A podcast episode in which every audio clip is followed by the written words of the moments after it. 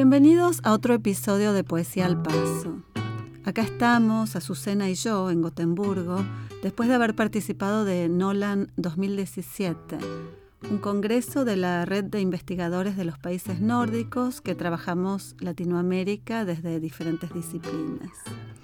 Ahí organicé un simposio en el que también participó Azucena y que se tituló Cuerpos y Subjetividades. Y casualmente, o quizás no tanto, el tema del episodio de hoy también tiene que ver con los cuerpos. Les vamos a leer poemas donde el cuerpo juega un papel protagónico.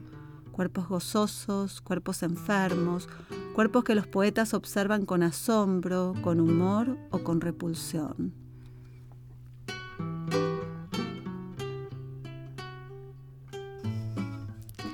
En el otoño del año pasado, el 2016, pasé una temporada de investigación en la Universidad de Pittsburgh, donde conocí a la poeta peruana Andrea Cabel.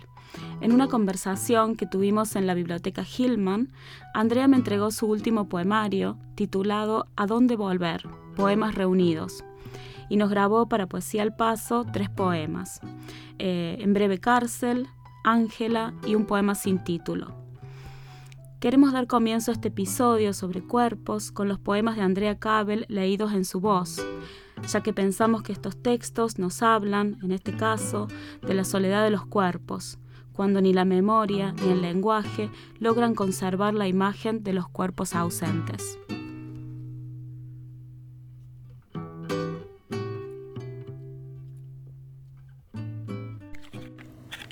En breve cárcel.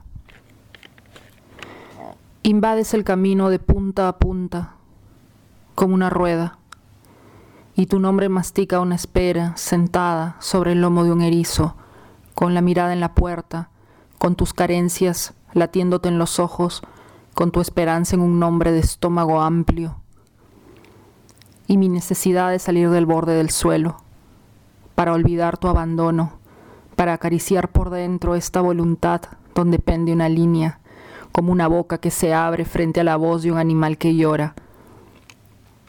Te encuentro entre grandes voces, semejantes a la mía, estirando los muros con latas rellenas de piedras, cubiertas de frutas secas, dulces como el rostro de una anciana, dulces como la mordida de una tormenta, el camino bordeado de plantas de sed, de rostros muertos.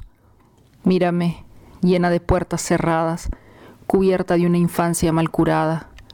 Mírame frágil, sabiendo de mi cuerpo como una habitación rota, como un colchón sumiso al tiempo, a un cuerpo solitario, nadando entre rabia y pudor, nadando austero, inválido.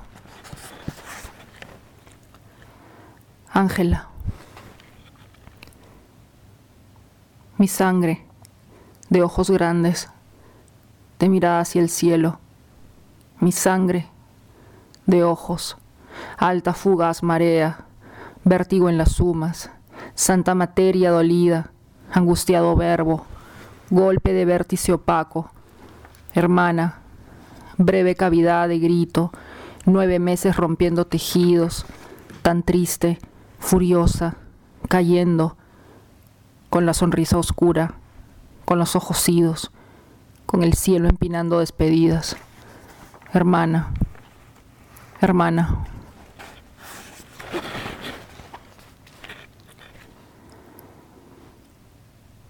El corazón más plano de la tierra, el corazón más seco, me mostró su ternura. Y yo tuve, y yo tuve vergüenza de la mía. Roberto Juarros. Este poema no tiene título. Palpito tal vez en un cadáver. Me trago la verdad y soy apenas un sonido. Me dijiste un día cuando mi rostro era una espina. Entonces ampliaste tus brazos hacia el vacío y lanzaste tu cuerpo. Tu caída larga como una habitación abandonada, la velocidad cayendo contra la tristeza y la memoria. Perdiste tu nombre entonces y fuiste un puñado de cabellos, unas uñas, un aullido. Entonces te miro. Papá tiene el rostro de un animal herido, tiene la boca cosida y una sonrisa clavada en puntos largos y constelaciones caudalosas. Papá contiene en sus manos la madera que enmarca el mundo, la que transforma en escalera de ébano, redonda y perfecta como un poema. Sus recuerdos tienen la forma de tortugas y peces, de ríos y mujeres que nacen rodeados de muros y mueren despacio, como mis nervios mojados. Y otra vez el silencio estalla y lo nombro tiempo de pupilas abiertas, respiración de un ojo con lágrimas, caída libre de una pluma hacia la eternidad brillante, tiempo, tiempo frente a la dureza de una vértebra blanca como el papel que se rellena frente a la muerte, tiempo frente a un espiral amaneciendo en la bruma. Ya no son los rostros compuestos de fibra y lenguaje, es la miel o la oscuridad, el hombre rebotando contra los puntos cardinales de su vida y soledad.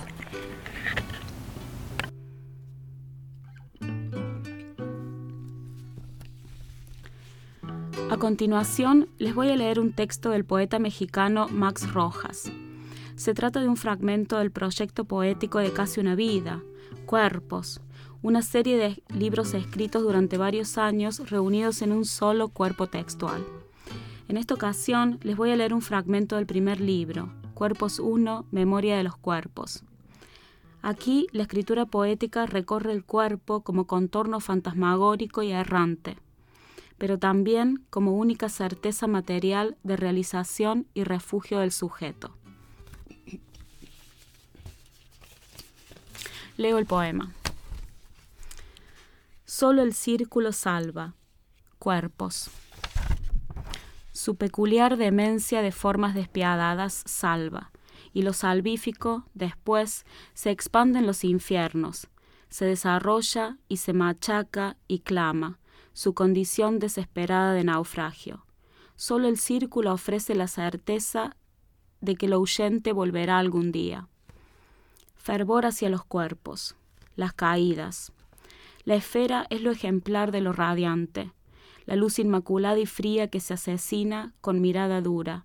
Y mira, los cuerpos tan amados que se abaten en la niebla, hasta volverse sed o agua apenas vislumbrada vislumbres, que lo que ya dejó de ser corpóreo ofrece en gesto de piedad o desconsuelo. No se sabe, o se sabrá jamás, el peso de la noche, cuando todo cae encima de uno y lo degüella. Palpa el demente nada, pero palpa, con avidez, la nada, y sorbe lo fantasmal que permanece de los cuerpos cuando huyen. Y sorbe entre los huesos el hueco que dejaron, y sorbe la caída, y sorbe los contornos del oído y lo quedado, lo perenne, lo fijo e inmutable, pero también lo que se pierde, lo que se deja abandonado, o lo que se abandona a sí mismo y desguarece, lo extraviado, lo que se hizo a un lado o se tiró porque ya no servía, pero de todos modos se quedó atorado en la conciencia.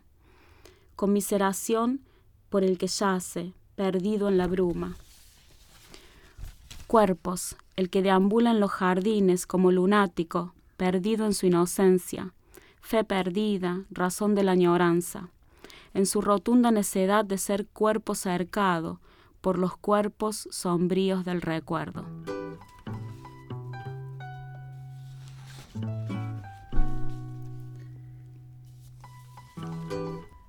La enfermedad y la muerte, consecuencias inevitables de lo que significa tener un cuerpo.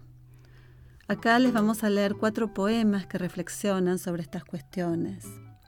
El primero, de la escritora y fotógrafa argentina Gabriela Lifchitz, que murió a los 39 años como resultado de un cáncer de mama, se llama Efectos colaterales. Acá la poeta registra con una mirada casi aséptica los efectos de la quimioterapia sobre su propio cuerpo.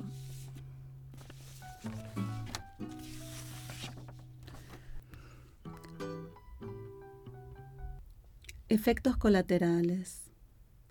No hay vello, no hay sombras ni rastro de esas minúsculas huellas que lo empapelan todo. Esa piel, Esta otra piel, pienso, está acá para ser tocada más que nunca. Está visto, vista la piel desnuda, la suavidad sin interrupciones, está visto que se inscribe en otra textura, que llama al tacto, a lo que debe ser visto, contacto incluso palpada de armas, tal vez porque está armada. Por expuesta parece al mismo tiempo inofensiva e inexpugnable. Esta piel se ofrece ahora por completo, completamente, toda, tramo a tramo, como un camino a seguir, a continuar, a dar la vuelta una mirada desnuda desde el cuerpo. Es esta superficie que ahora refleja la luz, como nunca lo hizo antes, nunca. Lo liso se mece, imperturbable de repente, en el cuerpo, como una frase, un reconocimiento que antes se perdía, se escondía en el surco del vello, como una versión oculta de lo bello que ha sido descubierta. La tersura ahora lo es todo. El tacto cobra la dimensión única del alcance seguro, una oferta tentadora, espero aún. Descabellado, el cuerpo es algo distinto, terso, una textura de niña, olvidada. Agradable, digo, lo es, lo es de hecho, puede serlo.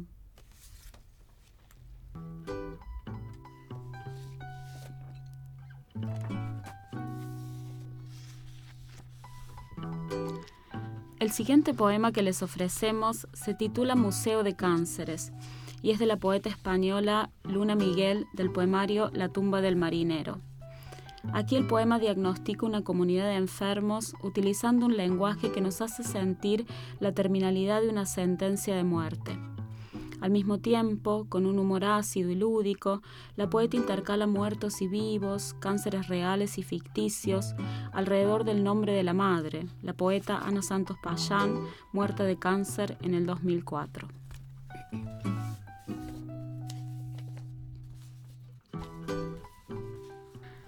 Museo de Cánceres. Por eso amputarán tus pies, por eso sellarán tus ojos con trozos de mapas antiguos, por eso pronunciarán tu nombre en celebración del páncreas. ¿Comprendes? Por eso el útero es más oscuro, intestino y córnea. Por eso amputarán el rezo. ¿Comprendes? Luna Miguel Santos, viva, cáncer de azúcar. Ana Santos Payán, viva, cáncer de mamá. Pedro Miguel Tomás, vivo, cáncer de salud. Chus Tomás, viva, cáncer de paciencia. Pedro Miguel, muerto, cáncer de abuelo. Mercedes Payán, viva, cáncer de soledad. Manolo Santos, vivo, cáncer de familia. José Ángel Valente, muerto, cáncer de luz. Roberto Bolaño, muerto, cáncer de probabilidades. David Foster Wallace, muerto, cáncer económico. Marcel Schwab, muerto, cáncer de sífilis. Antonio J. Rodríguez, vivo, cáncer de Europa. Por eso me duele, ¿sabes? Por eso me duele la sangre, porque está fuera, y dentro no duele, y fuera mata, y dentro no daña, y fuera asusta. Qué intensa es la sangre, qué peligrosa, por eso me duele. ¿Entiendes? ¿Lo entiendes? Daniel Clowis, vivo, cáncer fantasma. Clarice Lispector, muerta, cáncer de audacia. Alejandra Pizarnik, muerta, cáncer de jaula. Miguel Hernández, muerto, cáncer de luna. Jorge Luis Borges, muerto, cáncer de viuda. Michelle Welbeck, vivo, cáncer de pene. Por eso no existo. ¿Ya te marchas? Por eso al curarnos todos nos fugamos. ¿Quién se queda?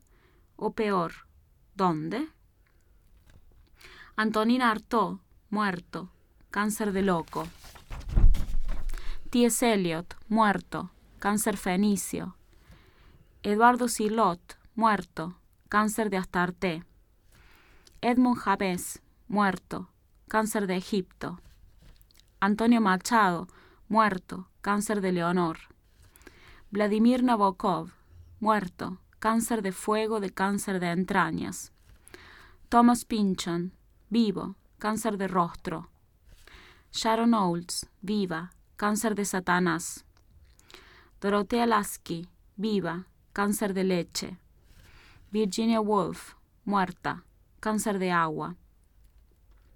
Por eso me ahogo, por eso no entiendo el amor, por eso no caigo enferma, por eso solo enfermo, ¿sabes? Solo enfermo.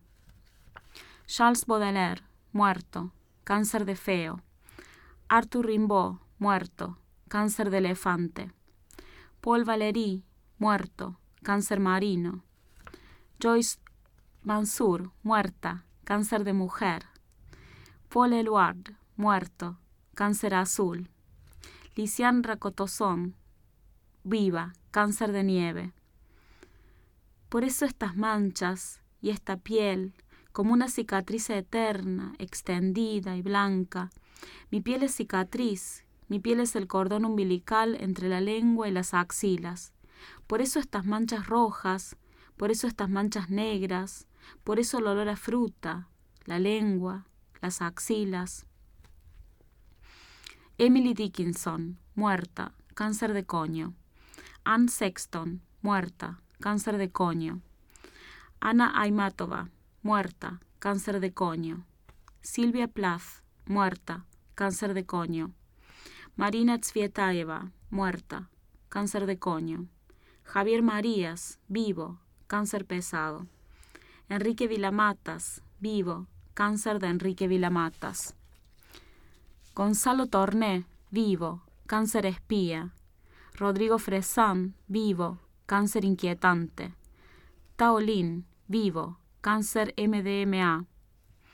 Ben Brooks, vivo, cáncer ciervo.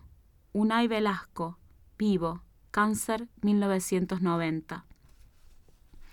Por eso vomitaba, ¿lo entiendes? Por eso la bulimia de aquellos meses intentando adelgazar para dar pena, intentando enfermedades impregnadas de no sé qué, intentando la literatura. Por eso vomitaba. ¿Te acuerdas?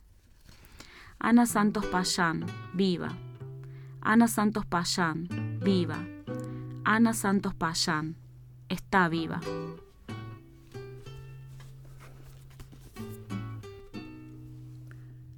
El poema que les voy a leer ahora se llama Alicia Shimizu y forma parte de la antología La Plata Spoon River, compilada por Julián Axat, que se compone de una serie de poemas epitafios. Escritos por diferentes poetas, cada uno de los poemas de la antología lleva el nombre de una de las personas que murieron en la, inundación de la ciudad de La Plata el 2 de abril de 2013. La inundación fue causada por una tormenta bestial pero también por problemas de infraestructura debido a vergonzosas gestiones administrativas. Y muchos de los poemas hablan de esta dolorosa conjunción entre fuerzas naturales y desidia humana. La autora de este poema es Josefina Garcillo. Alicia Shimizu. El pecho se me endurece, inmóvil, asfixia. La rapidez de mi traslado corta el aire de las alas oscurecidas. Sí, este tórax que ya no es. Y sí, las vías inundadas de falta. Nunca palpité tan rápido. Por los pasillos, urgencia, oxígeno, nadie nota la falta, no hay tiempo. Empujan la camilla, avanzan conmigo, cuerpo náufrago, uno más, en este caótico. Un silencio hermético clausuró mi muerte por varias semanas. Todavía siento en el cuerpo el abandono general, la tensión de los músculos, la sangre pesada, el pecho, cemento. Solo una persona me reclama y me nombra.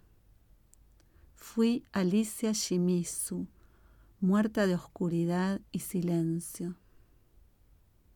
La catástrofe no me encontró en mi casa, sino en una sala de hospital, privada puerta, privada palabra. Su cierre se tragó mi historia, pero afuera, afuera una multitud avanza.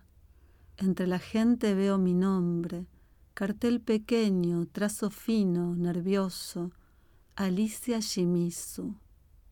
Preguntan, piden justicia, dicen que los muertos tenemos derechos. No estuve en las, listas de abril, ni en las de mayo, el silencio asfixia.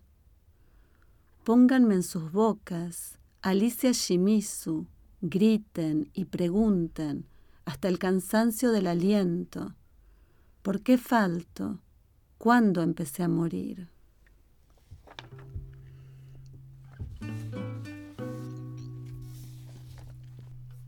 El poema del poeta argentino Gustavo Lara, poema 1, que les voy a leer a continuación, tiene el cuerpo de un perro muerto como centro irradiador del texto. El poeta observa el cuerpo del animal caído en un barrio de construcciones precarias y lanza una mirada aguda sobre la precariedad de los cuerpos. El poema avanza con ritmo veloz, con versos cortos que quizás nos remiten a la inminencia del final o a la caducidad de los cuerpos.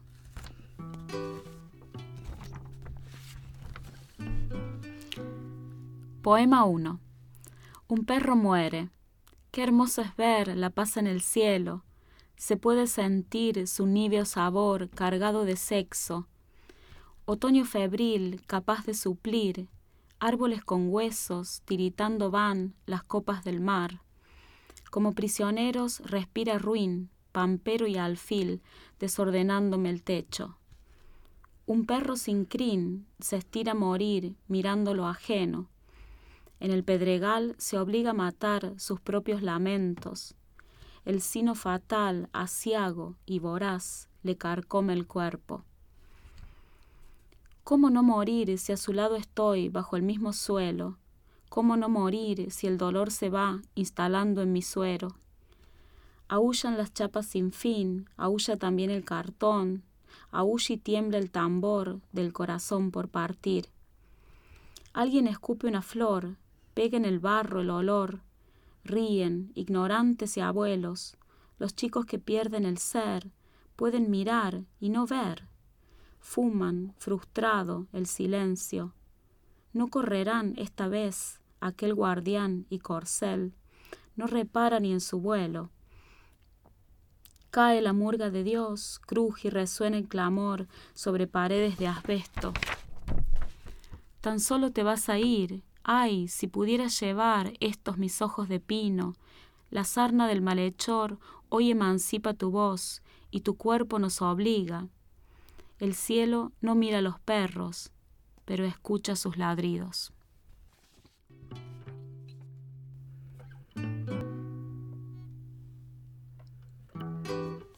El poema La nadadora de la escritora escalduna del País Vasco, Leire Bilbao, el cuerpo se, en este poema el, cuerpo se funde con su entorno, el agua, volviendo a un estadio indiferenciado. Así, el poema nos permite experimentar el cuerpo en unión primordial con este elemento fundamental de la naturaleza, que es el agua. El poema que les leo a continuación aparece en euskera y en castellano, eh, pero lo leo en castellano. La nadadora. De repente me encuentro sola en la piscina. Las brazadas y respiraciones de los otros nadadores han abandonado uno a uno el agua.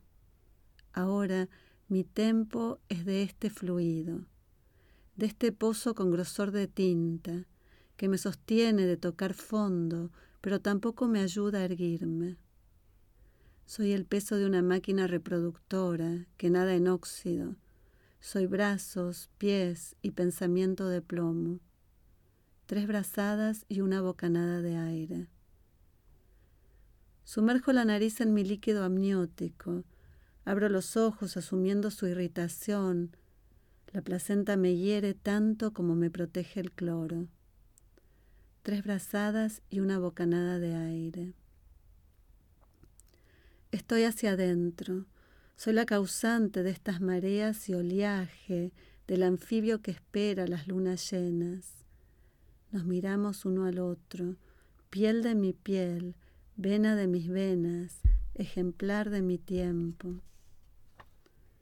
Tres brazadas y una bocanada de aire. Dejo de pensar desde mí.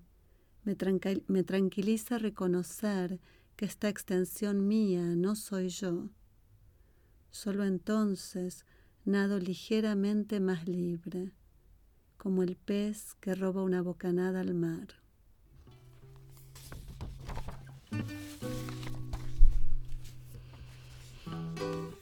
El siguiente poema se titula Prepucio y es de Tamara Kamenzaín de la novela de la poesía Poesía Reunida. Eh, este poema indaga en partes del cuerpo cuya amputación o rotura adquieren sentidos simbólicos e identitarios que marcan al cuerpo desde la subjetividad, eh, pero también en la lengua.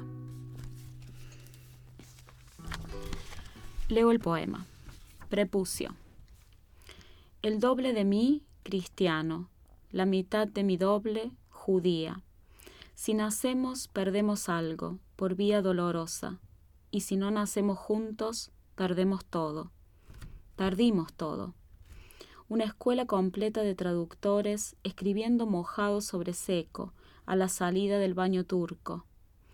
Cargan la Torá colgada como toalla, presumen de la cintura para abajo, Avicena sobre la mesa de leer, disecar es la palabra correcta, revertir de derecha a izquierda el orden de las letras, asimilarse, traducir como ladino la lengua materna, de frente al patio andaluz, al fondo la sinagoga abandonada en la circuncisión de un niño. ¿Sos masoquista vos? Huías de Toledo con lo opuesto, entregaste los números del antebrazo, te comiste tu propia asadura, converso conmigo me dejaste, y a mí, ¿de qué me sirve la parte del varón si no puede salvar del exterminio ese himen que vela todas las roturas?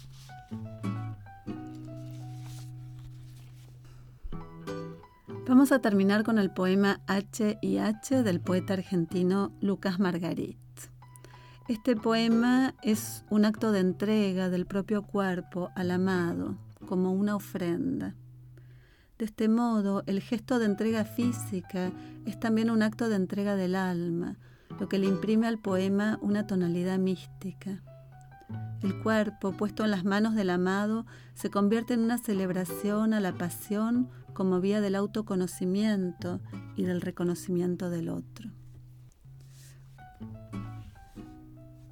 H y H, inédito, para Andrés.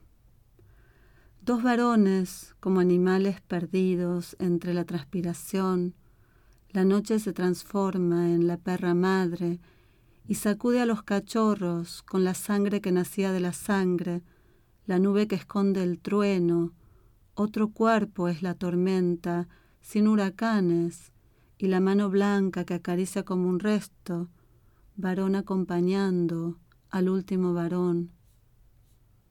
Tu cuerpo, la orilla indeterminada por nuestra circularidad. Varón múltiple sobre mi cuerpo de varón blasfemo y fértil sobre él. La marca de la claridad me refugio desnudo en tus manos de piedra y hierro y escondo mi último miedo como escondes tu cuerpo entre mis rodillas. Cuídame otra vez de las frutas de colores que caen de los árboles del bosque. Cuídame y lleva mis manos a tu cuerpo, dolido. Cuídame de estas islas de viento que se aproximan y de los primeros animales. Encerrame en el dolor de tu cuerpo para renacer como el niño múltiple que se acurruca en tus axilas.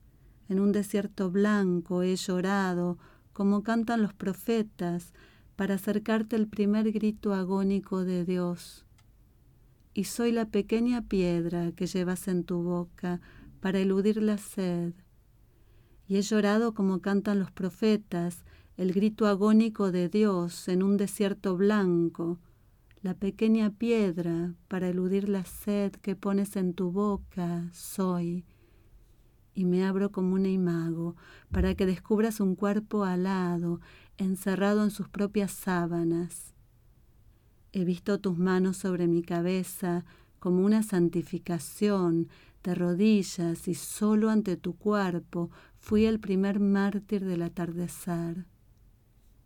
Me sacrifico en tu cuerpo para recuperar mi cuerpo.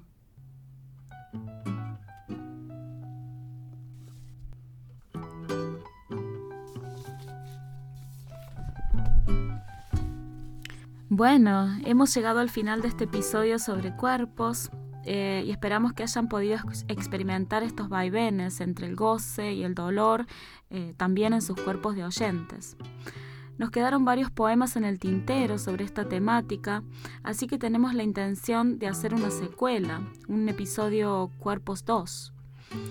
Muchas gracias por escucharnos y no se olviden de seguirnos por iTunes, SoundCloud, Acast o nuestro blog de Poesía al Paso Podcast. Eh, hasta la próxima. Chao.